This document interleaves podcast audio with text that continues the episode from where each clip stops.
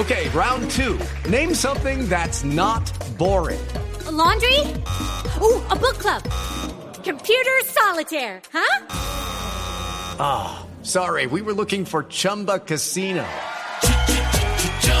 That's right. ChumbaCasino.com has over 100 casino style games. Join today and play for free for your chance to redeem some serious prizes.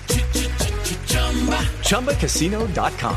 No purchase necessary. Full prohibited by law. 18 plus terms and conditions apply. See website for details. Pero ¿es esto una locura? ¿Es esto un sueño? ¿Es factible todo esto que ha dicho el mandatario sobre volver a reactivar la red férrea en nuestro país? Para eso tenemos un invitado muy especial. Es Jorge Cojon, ingeniero civil, especialista en planeamiento, gestión y políticas de transporte ferroviario, pero además ha sido consultor del Banco Mundial, del BID, de la CAF y ha escrito varios libros sobre esto, sobre la infraestructura eh, de trenes y, en, y, conoce mucho nuestro país y por eso me place saludarlo, señor Cohen. Mil gracias por estar con nosotros hoy aquí en Mañanas Blue. Bienvenido.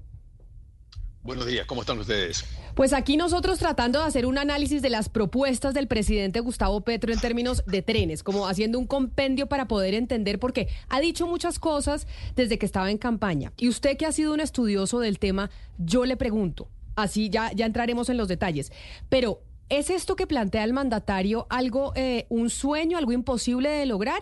¿O realmente es una buena idea para Colombia volver a tener una línea férrea que funcione de forma eficiente? Eh, yo creo que no se puede decir sí o no. Eh, lo que creo es que hay que analizar proyecto por proyecto, hay que analizar los méritos de cada proyecto, hay que ver si cada proyecto logra captar las demandas de cargas y de pasajeros necesarias para poder justificar económicamente, para lograr que capten las demandas y los ingresos necesarios para hacerlos viables económica y financieramente.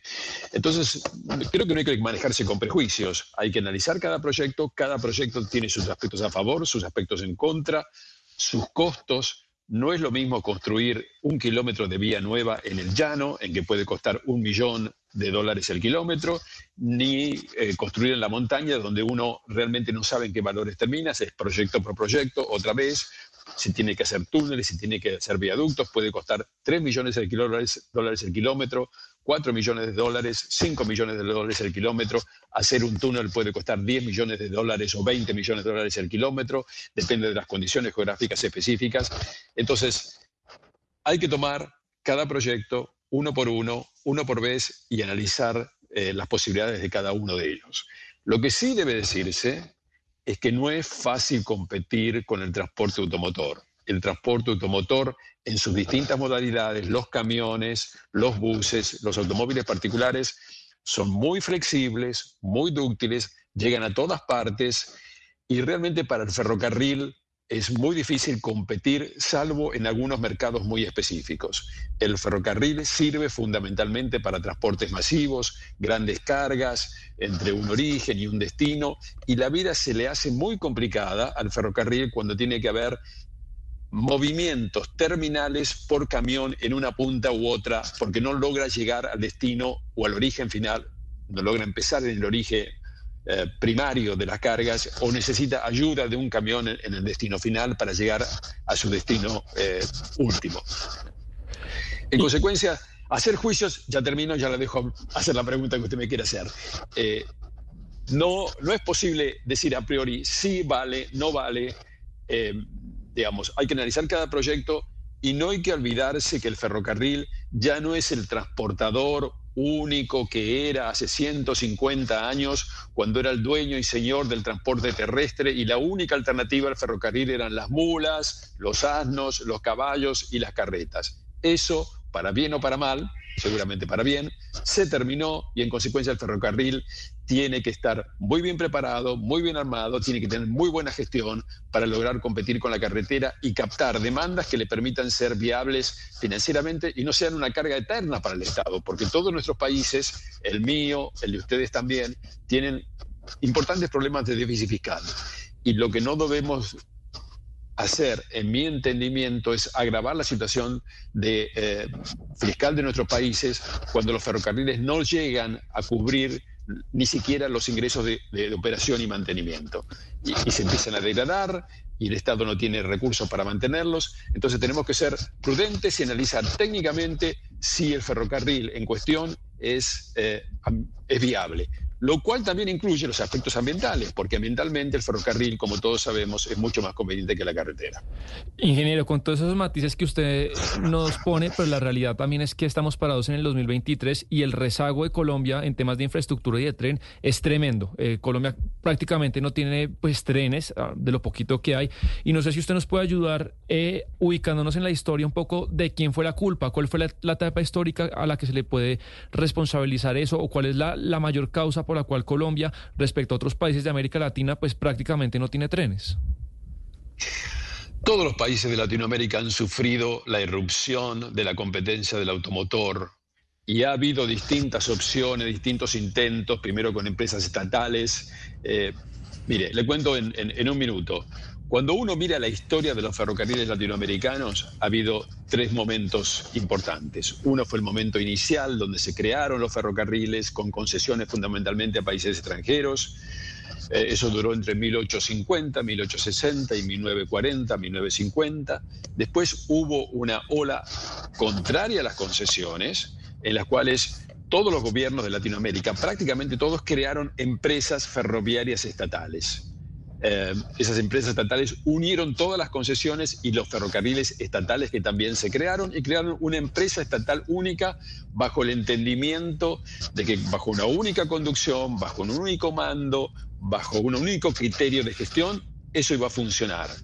El resultado no, no, estuvo muy por debajo de las expectativas no solamente de Colombia, sino de todos los países latinoamericanos. Y por eso en los años 1990 se digamos, se volvió a las concesiones que fueron fundamentalmente en los servicios de cargas. Hoy el 98% del total, uno suma todo el tráfico ferroviario latinoamericano de cargas, el 98% lo manejan empresas privadas cada uno distintas concesiones en los países. Mi país tiene cuatro concesiones, ustedes tienen una o dos, según cómo se vea, con la que está funcionando o la que no está funcionando. Eh, bueno, eh, Brasil tiene 12 concesiones, Chile tiene dos concesiones, en fin, cada país ha encontrado, ha buscado distintas maneras, y lo cierto es que estas concesiones últimas han sido relativamente exitosas porque en los últimos 20 años eh, el tráfico creció a una tasa del 5% acumulativo anual, cuando uno suma todos los países latinoamericanos juntos. Colombia, digamos, tiene mucho tráfico, lo que pasa es que lo tiene en un lugar muy cortito, entre Chiriguená y Santa Marca, en los 200 kilómetros, pero ahí tiene 50, o ha tenido hasta hace muy poquito, 50 millones de toneladas. O sea, mirado desde el punto de vista de la integración territorial, de Colombia en su conjunto, bueno, hay un gran déficit. Desde el punto de vista del tráfico que tiene Colombia, bueno, esas exportaciones de carbón que tiene Colombia posiblemente no serían posibles si no tendríamos al, ferrocarril.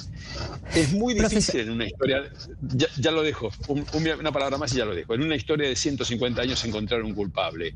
Si usted me pregunta qué haría yo hacia adelante, yo le diría el sistema, los sistemas ferroviarios que crecen y avanzan están en manos del sector privado. Y es al sector privado al que hay que recurrir con el apoyo del Estado, pero con el sector privado a cargo de la gestión de las empresas ferroviarias, la modalidad que a esta altura de la historia de los ferrocarriles, que como le dije tiene 150 años, se presenta como la más exitosa.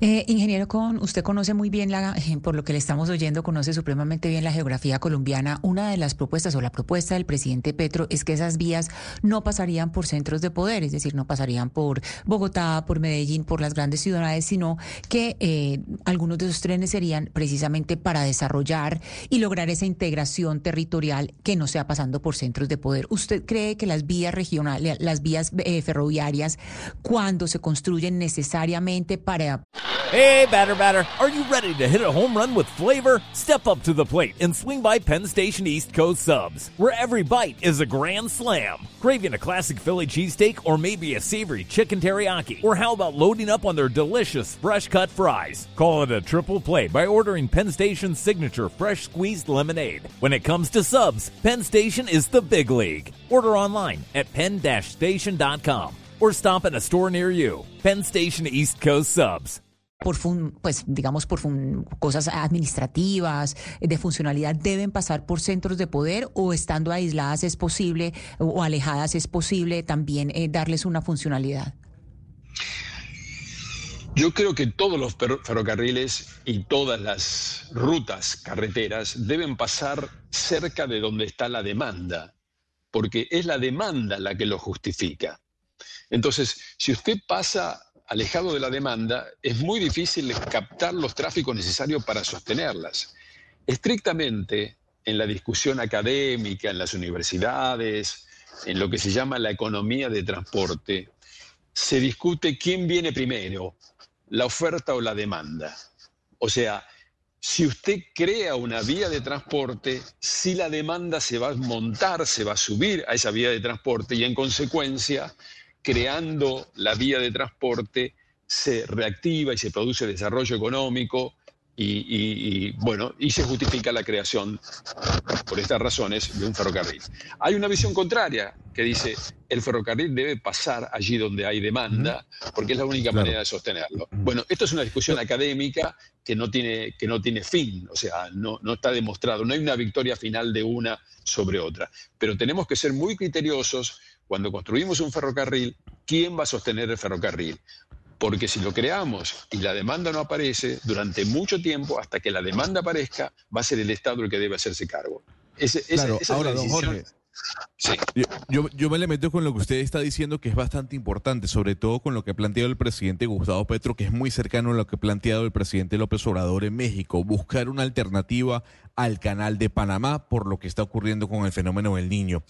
¿Usted cree que un ferrocarril en Colombia o en México o en Nicaragua o en Centroamérica puede suplantar la capacidad de movimiento que tenga el canal de Panamá? Yo le pediría que me responda cuánto va a durar la sequía. Si usted me dice cuánto va a durar la sequía y cuánto va a durar la, baja de aguas, yo le puedo intentar responder.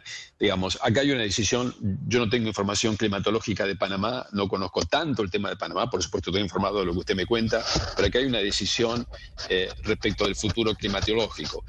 Si Panamá sufre estas condiciones climatológicas durante un periodo relativamente largo, y cuando digo largo, digo largo, y cuando digo largo digo 20, 30, 50 años, creo que las alternativas ferroviarias pueden ser posibles.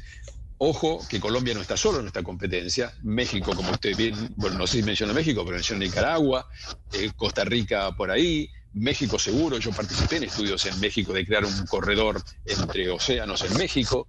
Eh, o sea, eh, todo el mundo está esperando si lo de Panamá se consolida con esta mala situación en el tiempo, eh, muchos países van a salir a competir con su proyecto.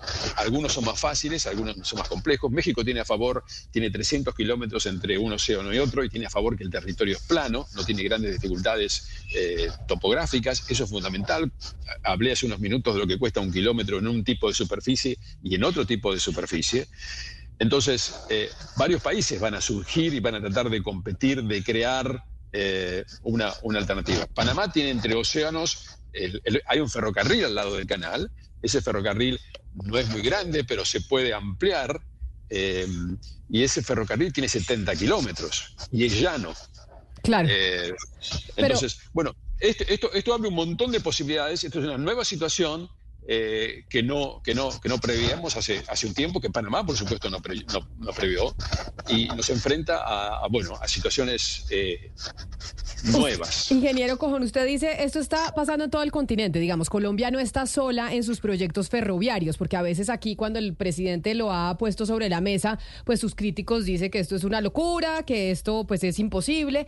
Pero usted empezó esta, esta entrevista también diciendo que es bien difícil competirle al eh, automotor, es decir, a los carros, a los camiones, que es bien difícil competirles en precio. En América Latina y me centro principalmente en Colombia porque tenemos una topografía distinta. ¿Es eh, más eficiente a nivel financiero centrarnos en reactivar la red férrea o de verdad meternos a invertir en infraestructura vial? ¿Qué es más económico y eficiente para un país como el nuestro? Usted me pide una definición absoluta que yo no le puedo dar. yo lo que le puedo decir es, hay que analizar caso por caso, no hay verdades masivas, no hay verdades que valgan para todo Colombia, hay que estudiar proyecto por proyecto, hay que analizar las condiciones de cada proyecto, la topografía de cada proyecto, los centros de demanda de cada proyecto, va a haber demanda de cargas, va a haber demanda de pasajeros, va a haber incluso demandas de ferrocarriles suburbanos alrededor de las ciudades de las grandes ciudades que puede atravesar el, proyecto, no hay verdades absolutas. Eh, cada proyecto debe demostrar sus méritos. Y si no tiene méritos, cuando digo méritos me refiero a poder ser viable, autosustentable, y si no lo hay, bueno, en ese caso hay que estimar qué, esfuerzo financiero va a significar para un país eh, construirlo que aparte, dicho sea de paso, y vuelvo a Panamá por un instante, uno dice, bueno, hacemos un ferrocarril. El ferrocarril no se hace en dos días. Solamente estudiarlo, estudiar la demanda, la ingeniería, construirlo en lugares topográficamente distintos. Un proyecto así, eh, con todo a favor, con todo el esfuerzo, con toda la velocidad, cinco años no son nada. 10 años posiblemente requieran en términos de, las dificultades que se presentan, las complejidades. No hay proyecto, prácticamente no hay proyectos ferroviarios que terminen en la fecha que eh, uno inicialmente prevé cuando está trabajando en la planilla de Excel y dice, bueno, esto va a llevar tanto tiempo, y esto tanto tiempo, y esto tanto tiempo. Hay contingencias, hay imprevistos, hay dificultades, hay dificultades climáticas, dificultades de ingeniería, que a veces en el plano no se encuentran. Así que nada es instantáneo en materia ferroviaria, es mucho más complejo que en la, en la carretera. Ahora, otra vez, vuelvo, esto es un caso por caso. Hay que analizarlo paso por caso y si se prueba que la demanda no es suficiente, cada país debe estar consciente de las implicancias financieras que implica tener un ferrocarril. Y hablamos de sumas importantes. El ferrocarril no es, una, no es una cosita de nada, de que, bueno, puede invertir 50 millones de dólares, puede invertir 100 millones de dólares. Estamos hablando, para estos proyectos relevantes, estos, lo más importante que usted me mencionó, no todos, pero los más relevantes, estamos hablando de miles de millones de dólares. Claro.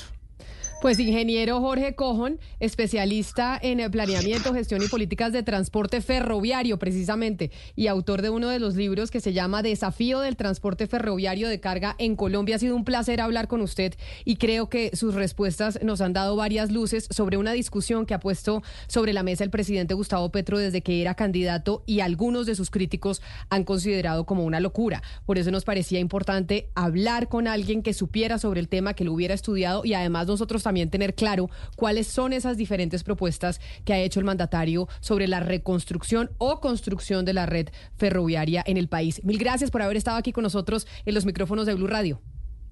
Un gusto estar con ustedes. Step into the world of power, loyalty and luck. I'm gonna make him an offer he can't refuse. With family, cannolis and spins mean everything. Now, you wanna get mixed up in the family business. Introducing The Godfather at chapacasino.com.